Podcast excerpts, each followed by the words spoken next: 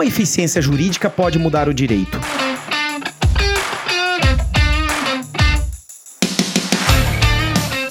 As discussões sobre eficiência sempre permearam o mundo empresarial. Gestores, a todo momento, pensam sobre como otimizar processos e equipes, e isso, em alguma medida, faz parte do mundo corporativo. Mas e no meio jurídico? Como lidar com a eficiência? Eu sou Leandro Ramos e esse é o Juridicast, o seu podcast de marketing jurídico, que hoje inicia sua 16ª temporada. Agradeço a você, ouvinte, que nos acompanha desde 2019 ao longo de quase 150 episódios. Muito obrigado. E para falarmos sobre como a eficiência jurídica jurídica vem mudando o direito, tanto em escritórios quanto em departamentos jurídicos, tenho o prazer de receber nesse episódio do Juridicast o Felipe Cofone, gerente geral de eficiência e inovação jurídica na Whirlpool. Felipe, seja muito bem-vindo ao Juridicast. Leandro, obrigado. É um prazer estar aqui com você, com o pessoal do Juridicast. Eu falei mais cedo para você antes do, do episódio, eu sou super fã do Javali, então é um prazer enorme participar aqui e trazer esses conceitos, poder discutir um pouco sobre eficiência jurídica com todo mundo. Prazer é nosso, Felipe, em tê-lo aqui com a gente, né? E para a gente já entrando aí no, no tema, conta para o nosso ouvinte em que contexto surge o movimento da eficiência jurídica. Esse contexto nasce, Leandro, quando a gente começa, começa uma base histórica primeiro, né? A gente nasce lá atrás, bem lá atrás, com a figura do advogado que cobrava por hora. Isso eu tô te falando dos Estados Unidos, pré-crise, 1900 e alguma coisa. Perfeito. Isso era caro. Advogado era caro, né? Entrar em contato com o advogado, você solicitar um serviço jurídico era extremamente caro. Isso vem evoluindo evoluindo ao longo do tempo e começa a surgir a figura do paralegal. Esse cara serve, inclusive, como apoio ao advogado e uma forma de você diluir esse custo, porque era uma mão de obra um pouco mais barata. Ele não atua como advogado, mas ele suportava grande parte. Fato é, isso vem evoluindo, isso se torna uma agenda de legal ops, junto com a clock, a nasce a clock, Passa um tempo, você tem a SOX sendo implementada para um controle maior, surge uma necessidade de controladoria jurídica, porque a gente sabe que passa muito dinheiro dentro do jurídico, exposição a risco. Depois disso, a gente começa a ver um certo movimento das áreas cada vez mais apertadas por orçamento ou mais apertadas por resultado, e vem do jurídico muito encostadinho ali. E as pessoas começam a ter times mais multidisciplinares para olhar essas contas do jurídico. E é nesse contexto que nasce o movimento de eficiência jurídica. Então eu fui lá de 1920 e já cheguei em 2018, muito rapidamente. Um século, né, quase?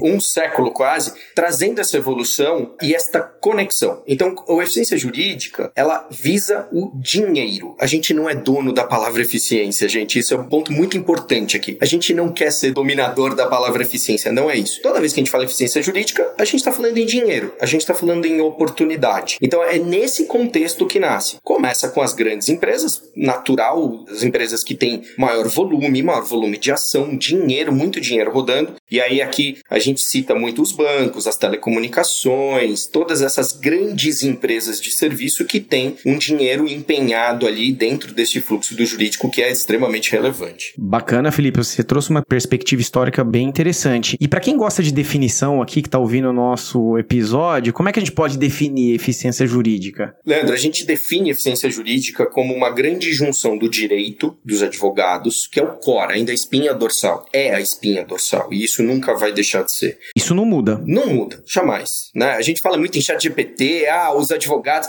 Gente, não muda isso. O que muda é uma perspectiva das atividades, mas o core continua sendo o direito dos advogados. A gente junta uma caixinha de design, design de informação, design de estrutura, todo o tipo e abrangência do conceito de design design. A gente junta os conceitos de controladoria jurídica e junta os conceitos de legal ops dentro de um frame que conecta a estratégia da companhia. Então, em forma muito resumida, eficiência jurídica é a busca do dinheiro conectando a estratégia do jurídico à estratégia da empresa. Então, a gente tem até um, um desenho que mostra isso, como é que se conecta ao PNL, né, o profit losses, as perdas e os lucros da empresa, como é que se conecta ao balanço? Quando você olha um balanço, o que, que você sabe que é jurídico? Se a empresa tem uma estratégia, como é que você conecta ao jurídico nessa estratégia. Tem um exemplo muito simples que a gente costuma dar, que a gente fala, olha, imagina num contencioso, né? Então, a empresa está com pouco caixa e o jurídico vai lá e sai fazendo uma um grande campanha de acordo. Cara, eu vou derreter o caixa da empresa. Então, esse é um baita exemplo de desconexão com a estratégia da empresa. Agora, se a estratégia da empresa é, não, o caixa está robusto, vamos diminuir isso aqui, gerar eficiência num acordo porque aquela ação não faz sentido ou porque ela está demorando demais e eu vou pagar muito honorário lá na frente. Cara, então beleza, então você tá conectado. Esse é um exemplo mais singelo, mais simples de todo mundo entender.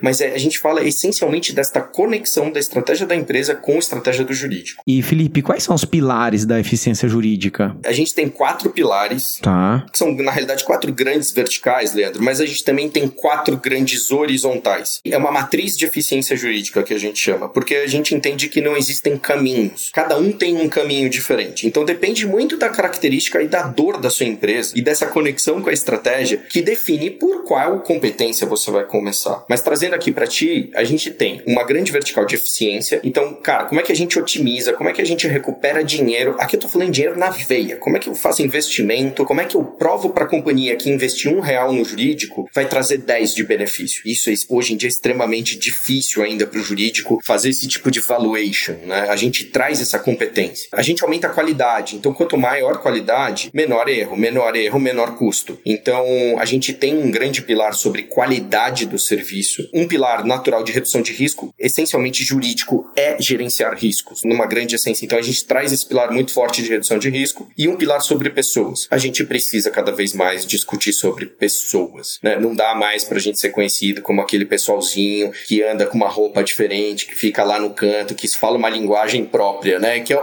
que é algo que se vendeu desde a faculdade, né, Leandro? Assim, o campus do jurídico geralmente era separado, eram os caras que andavam de terno e gravata, falavam um negócio super, uma língua super estranha e eram meio inalcançáveis, assim. A gente precisa derrubar isso. Quando a gente olha as quatro horizontais, a gente tem uma de estruturação. Então, de fato, cara, como é que a gente bola, põe a bola no chão? Uma coisa de cada vez. Eu tinha um chefe que falava, vamos por etapas e não a tapas. Então, a parte da estruturação é um pouco nesse sentido. Uma parte de transformação. Então, como é que a gente dá saltos transformacionais? Inclusive nas verticais que eu falei, como é que a gente dá esses saltos de transformação? Com cuidado, que é o nosso terceiro grande horizontal. Como é que a gente cuida das pessoas? Como é que a gente cuida dos processos? Como é que a gente cuida dos números? Então, tem toda uma questão de cuidado. E o último que é governança, que a gente fala em governar. Como é que se governa toda esta mudança? Como é que se governa todo este cuidado? Como é que se governa toda esta qualidade em busca de um só resultado, que é no final a grana, que é no final a satisfação, que é no final tirar a dor. Então, basicamente essa essa é a composição da matriz. Ainda a gente tem oito mandamentos, um pouco de, de o que, é o mindset de alguém que trabalha nessa agenda, é, seja de pensamento lean, buscar excelência, gestão por escassez, é sempre a gestão por escassez numa empresa. Não tem jeito. Você nunca vai ter a quantidade de gente que você quer, tão pouco a quantidade de orçamento que você quer. Você sempre vai trabalhar com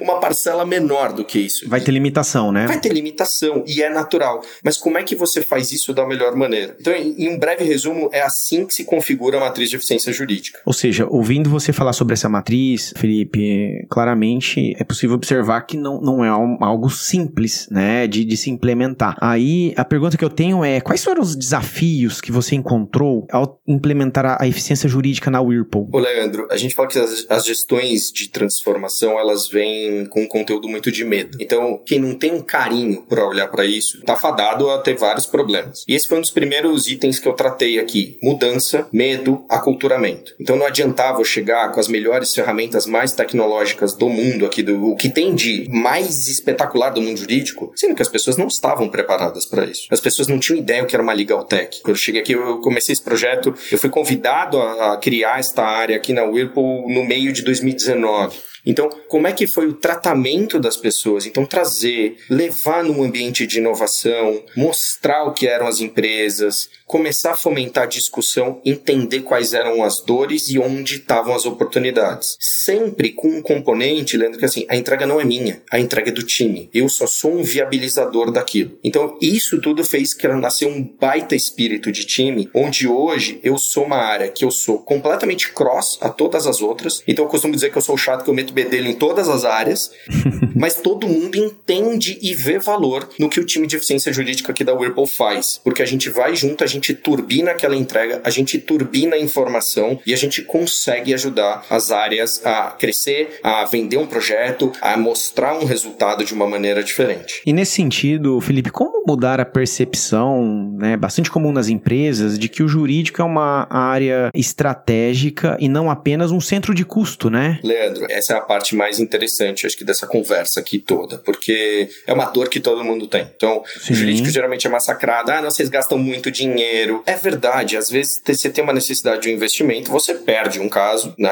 Às vezes um caso maior você acaba perdendo, mas o lance é, muda a comunicação. Como é que o jurídico passa a falar mais em números? Como é que o jurídico passa a viabilizar negócio? Não é mais aquele depende com um texto gigantesco de um parecer que você entrega na mão do cara, o cara falou, cara, eu só queria saber sim ou não. O que, que eu faço com isso, né? Só me responde sim ou não, pelo amor de Deus, sabe? Não é o depende. Toma risco, compartilha risco com o negócio. Tá. Né? Senta com o cara e compartilha o risco. Tira o techniquez. Então, como é que a gente, a gente para dentro, junto com os advogados, a gente tem que falar em técnica, é óbvio, mas quando a gente vai se comunicar com o resto da companhia, seja a área que for, seja a área de tecnologia, a área de finanças, o, o próprio business, a área de vendas, como é que você tira todo esse techniquez da sua frase e dá um recado reto para aquela pessoa? Eu costumo dizer que nós do jurídico, a gente tem um, um, um problema de comunicação porque a gente adaptou a nossa forma de comunicar ao emissor, não ao receptor. Então a gente tem um problema gigantesco. E não é só a gente, tá, gente? Eu trabalhei muito tempo em operações de seguros. É a mesma coisa. A gente brincava que seguros fala segurez. Porque eram termos tão malucos que, obviamente, o nosso cliente não entende. Então, como é que a gente tira esta carapaça dessa techniquez e fala diretamente com o nosso cliente? Isso viabiliza, isso dá tempo. Esse é um jurídico mais moderno. Um jurídico que fala em números, um jurídico pragmático e que dá um recado e é parceiro do negócio. Esse sim é um jurídico que é uma área de negócio, não mais um centro de custo. Mas aí, o, Felipe, eu tô te ouvindo falar aqui, tô pensando na seguinte questão. O advogado, por outro lado, ele é formado, né, muitas vezes bem formado no jurídico. E aí, como que o advogado transita nesse ambiente de negócios, né? Aí, qual a importância dele se especializar em, em, negócios? Leandro, é vital. Eu te diria que é vital. E aí, assim, é uma grande oportunidade para esses executivos jurídicos virarem executivos das empresas. Por que, que hoje eles não viram? Porque eles são considerados apenas técnicos. Quando, na realidade, um executivo jurídico é um executivo da empresa. Ele tem total capacidade de tocar outra coisa. Porque a gente tem uma espinha dorsal de lógica que a gente aprendeu na faculdade que é incrível. Incrível. Com certeza. Se você traz outros componentes de conhecimento, você vai ter um conhecimento financeiro, você vai ter um conhecimento de gestão de operação, você vai ter um componente de vendas. Quando você faz isso, você passa a ter um outro profissional. Eu estava discutindo esse final de semana muito com muitos profissionais, eu estava dando um, um, curso, e as pessoas ainda insistem em caber em caixas. Eu falei, gente, joga as caixas fora. A gente não precisa ser mais categorizado como advogado, não advogado. Não, mas eu sou advogado, mas eu quero ser psicólogo também. Seja, seja seja, você não precisa ser uma coisa só. E eu acho que é neste ambiente, nesta provocação, que os advogados de, de empresas, os executivos jurídicos, precisam se atentar mais. Eles precisam estar mais abertos. Para quê? O número um, para se comunicar direito com o seu cliente. Então, assim, como é que se tem essa comunicação assertiva? E dois, tem uma vasta carreira aí que pode ser ocupada por executivos jurídicos. Existem vários que virarem executivos de outras áreas e até presidente de empresa. E em termos práticos, Felipe, tem algum curso que você sugere fazer ou uma natureza de curso aí voltada para negócios? Leandro, eu vim de uma, de uma época, quando eu. E, e aí um pouco de mim, eu resolvi sair do jurídico uma época. Que eu falei, cara, não dá mais. Eu, eu tava com uma outra coisa na cabeça, eu já não queria mais advogar. É, tá. Precisei sair do jurídico, fui adquirir essas outras competências em MBA, pós-graduação, certificação de gestão de projetos, etc. Eu fui fazendo uma série de cargas de conhecimento daquilo que eu não tive na faculdade. Porque eu precisava para trabalhar fora do jurídico. Hoje em dia, essa visão está um pouco diferente. Você tem vários cursos menores, mais compartimentados, que você consegue adquirir essas visões. Eu estava falando mais cedo para você. Cara, gestão financeira, não tem como não saber gestão financeira ou contábil. Tá. Você precisa minimamente entender. Eu tinha um professor ótimo que ele falava assim: eu não vou te ensinar a ser um contador, mas eu vou te ensinar a conversar perfeitamente com um contador. É essa perspectiva que eu quero trazer aqui para os nossos ouvintes. Como é que a gente busca essas competências, não para ser um, mas para você poder se comunicar da melhor maneira. A pessoa do outro lado entender o que você está falando 100%. No que você falou, não na interpretação dela do que você falou, né? Porque ah, se ouve um advogado falando mais tradicional, técnica, o cara absorve aquilo, ele interpreta e ele aplica. Geralmente ele faz errado. É, então é um pouco nesse contexto. Então tem muitos cursos online, tem muita coisa funcionando, tem curso de legal operations, tem curso de eficiência jurídica, tem cursos de finanças para advogados, tem curso de controladoria, tem um monte de curso menor. Você não precisa necessariamente fazer um MBA, fazer uma uma pós-graduação para adquirir esses conceitos e aplicar eles na prática, que é o que mais importa, Leandro. Aplicar ele na prática. Senta com o cara da empresa que trabalha contigo e fala assim: vem cá, como é que eu vou conversar com você sobre provisão? Qual é teu olhar sobre provisão? O que, que você enxerga? Como é que isso afeta o balanço da empresa? Eu costumo dizer que eu, eu converso com muitas empresas quando eu faço alguns benchmarks. A primeira coisa que eu vou ver é o balanço da empresa. Eu vou ver quanto tem depósito judicial, quanto tem contingência mapeada e conversar. Cara, não é raro, Leandro, o advogado da outra parte não saber a informação que eu tô falando. Não é raro. Olha só. Então, como é que a gente começa essas conversas, né? Então, um pouco nesse, nesses conceitos que eu trago aqui, que eu tô falando para vocês ouvintes, que é, busca essas informações, esses aprendizados. A gente vem de uma linha de aprendizagem, é, não, você senta, você vai ter uma carga horária e você aprende. Formal, né? Forma. Não precisa mais disso. Não precisa. Se quiser, cara, tem N cursos, óbvio, super, super sou a favor. Mas não precisa ser assim, né? Tem muita coisa que você estuda. Eu tenho uma moça no meu time que aprendeu a codificar no YouTube. Olha que maravilhoso. Ela aprendeu a fazer código no YouTube e ela é uma excelente coder. Olha só. E a gente está discutindo aqui, Felipe, né, da importância do advogado e da advogada, né, deles se, se especializarem no mundo dos negócios. Mas por outro lado, a pergunta que eu tenho é: qual é a importância também de ter times multidisciplinares, ou seja, não advogados, nos departamentos jurídicos? Leandro, essa é uma conversa que a, se a gente tivesse ela três anos atrás, eu ia te falar que era vital porque você consegue trazer competências para dentro do jurídico que o jurídico não tem. Então, eu estou falando com gente mais de finanças, gente que mexe com automação, gente que faz um monte de coisa. Hoje em dia, e muito legal isso, eu sou eu tô muito feliz de poder falar isso para você. Hoje em dia tem muito advogado que se, se especializou nisso. Então, é importante ter num quesito de diversidade. Eu sempre acredito, e aí eu até falei que um, um dos pilares, né, quando a gente olha a matriz de eficiência jurídica que eu falo ali em governança e pessoas, uma das provocações é como é que a gente traz mais diversidade para o jurídico. Todas as diversidades. E uma delas inclusive, é a diversidade de competência. Então, se tem dificuldade de trazer alguém do jurídico que tem essas outras competências, por que não trazer engenheiros, contadores, redatores, né, para dentro do jurídico para trazer um olhar diferente? E vou te falar, são discussões muito ricas, muito ricas, porque às vezes aquela pergunta óbvia não era feita na hora e essas pessoas fazem a pergunta óbvia que dá um outro olhar para aquela situação e que nasce um novo plano de ação, uma coisa muito diferente. Então, assim, é vital? Não, porque hoje você tem muito advogado. É legal? É legal, porque você tem uma diversidade, algo muito diferente de olhar, que traz a gente, aproxima a gente de novo para essas outras competências, né? Não é só exclusivamente direito. Você tem muito mais uma coisa agora de tecnologia, você tem uma coisa muito mais de finanças, você tem uma coisa muito mais de processo, você tem uma coisa muito mais de indicadores. Então, eu gosto muito, meu time, meu time é diverso, eu tenho diversas competências aqui no meu time, uh, e é uma das partes mais ricas, é você ver todo esse envolvimento, eles aprendendo direito um pouco, porque acabam aprendendo, e as outras áreas aprendendo também esses outros conceitos que eles trazem. E Felipe, você tem uma experiência corporativa muito sólida, né? E a pergunta que eu tenho é: o quanto que hoje os jurídicos das organizações se comunicam de maneira eficiente com outras áreas do negócio? Leandro, eu acho que ainda pouco. Eu acho que a gente ainda tem um caminho muito grande para evoluir. Tá. Como eu estava te falando, a gente ainda vê muita questão de problemas de comunicação entre contabilidade, finanças e jurídico. A gente vê uma desconexão desconexão muito grande quando a gente fala de orçamento. A gente vê uma desconexão muito grande quando a gente fala de tecnologia. A própria TI não entende o que são as tecnologias do direito. O próprio, às vezes, muitas vezes o advogado também não entende. Ele só chega e fala, cara, eu quero tal coisa. Mas, cara, não é tal coisa. Conta qual é a tua dor.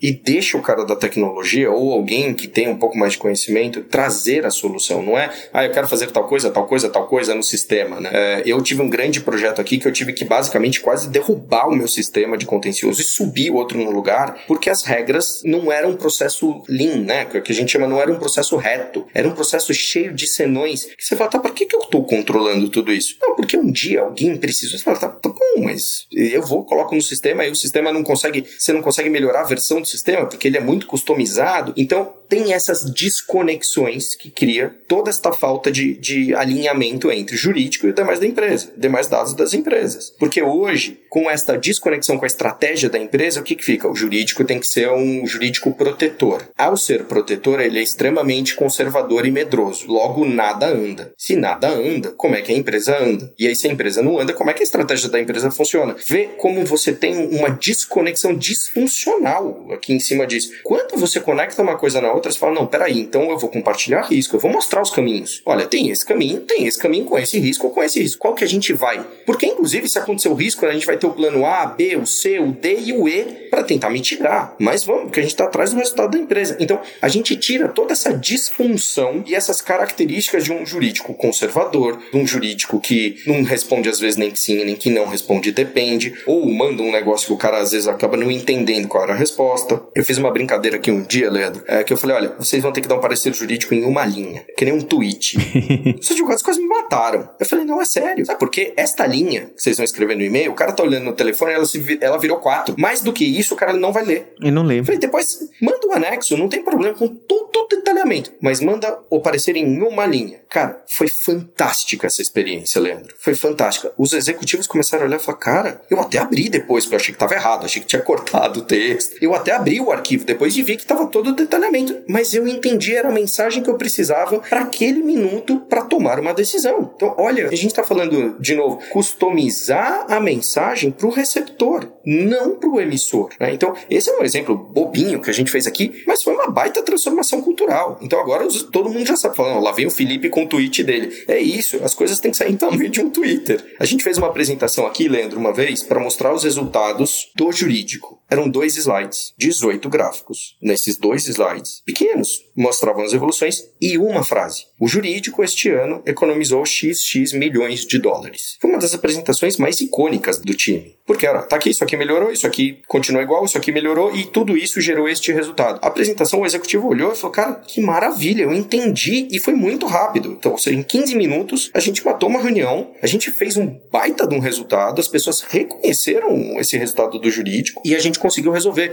Aquelas reuniões infindáveis, 40 slides, isso não, não tem mais espaço. Então, eu acho que é nesse aspecto que os departamentos jurídicos precisam cada vez mais evoluir. Como é que a gente fala de negócio? Como é que a gente fala de business e como é que a gente fala a língua das outras áreas da empresa? E Felipe, para o nosso ouvinte que nos escuta até agora, qual que é a rotina de um profissional de eficiência jurídica? Porque eu tô te ouvindo comentar aqui, são atuações multifacetadas, né? Então, como é que é a rotina? Se é que tem rotina, né? Não tem, Leandro. Essa que eu costumo dizer. Toda vez que eu vou contratar alguém, eu falo: olha, se você é muito apegado à rotina, teu lugar não é aqui. Olha só. Porque a única certeza que eu tenho é que meu dia não vai terminar do jeito que, ele, que eu planejei ele. É a única certeza que eu tenho. Ele nunca termina. E eu adoro, eu particularmente adoro isso. Eu não vivo num caos, tá? Assim, acho que até é importante ficar claro para quem tá ouvindo a gente. Não é um caos. Mas são coisas acontecem. Tem priorizações que mudam, ou uma apresentação que surge. Então, assim, eu, não, eu acabo não tendo uma rotina muito clara. Mas a gente tem os caminhos. Então, todo fim de ano, eu sento com os executivos do jurídico e falo quais são os nossos caminhos para os próximos três anos. Como é que a gente vai desenhar essa estratégia? Como é que a gente vai implementar essa estratégia? E aí a gente começa todo um planejamento estratégico, que sim, é uma essência da cadeira de eficiência jurídica ter este planejamento estratégico. Seja de estrutura de pessoas, seja de estrutura orçamentária, seja do que for, busca de tecnologia, tudo passa neste veio de eficiência. Então, como é que a gente senta e categoriza essas coisas e acompanha? Então,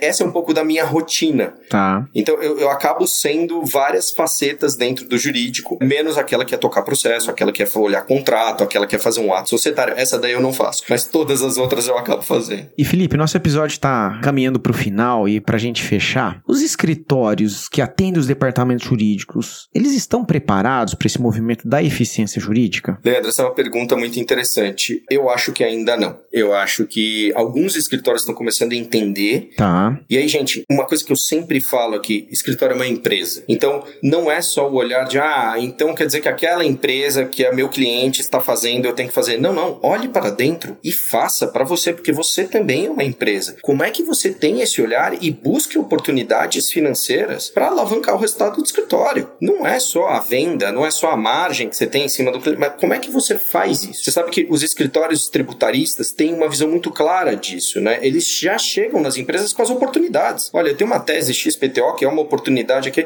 Por que as outras áreas não fazem isso? Por que, que não faz isso para dentro do escritório, né? A gente ainda tem uma empresa que é gerida por advogados. É isso mesmo? Será que a gente precisa dar um passo a mais, trazer essas outras competências para dentro dessas empresas para ajudar a ter o melhor resultado, ajudar a ter a melhor engrenagem funcionando? Então aqui fica a minha provocação. Como é que a gente está olhando para os escritórios, não só como escritórios, mas como empresas, que é isso que eles são? Muito bom, Felipe. Gostaria de agradecer sua participação aqui no Juridicast e já deixo o meu convite para você voltar mais vezes. Foi um prazer estar aqui, Leandro. Obrigado ao Juridicast, ao Javali. É um prazer enorme poder falar de eficiência e trazer, e acima de tudo, a gente democratizar o direito. É, tá na hora da gente democratizar o direito. Então, muito obrigado e foi um prazer de novo estar aqui com vocês. Obrigado.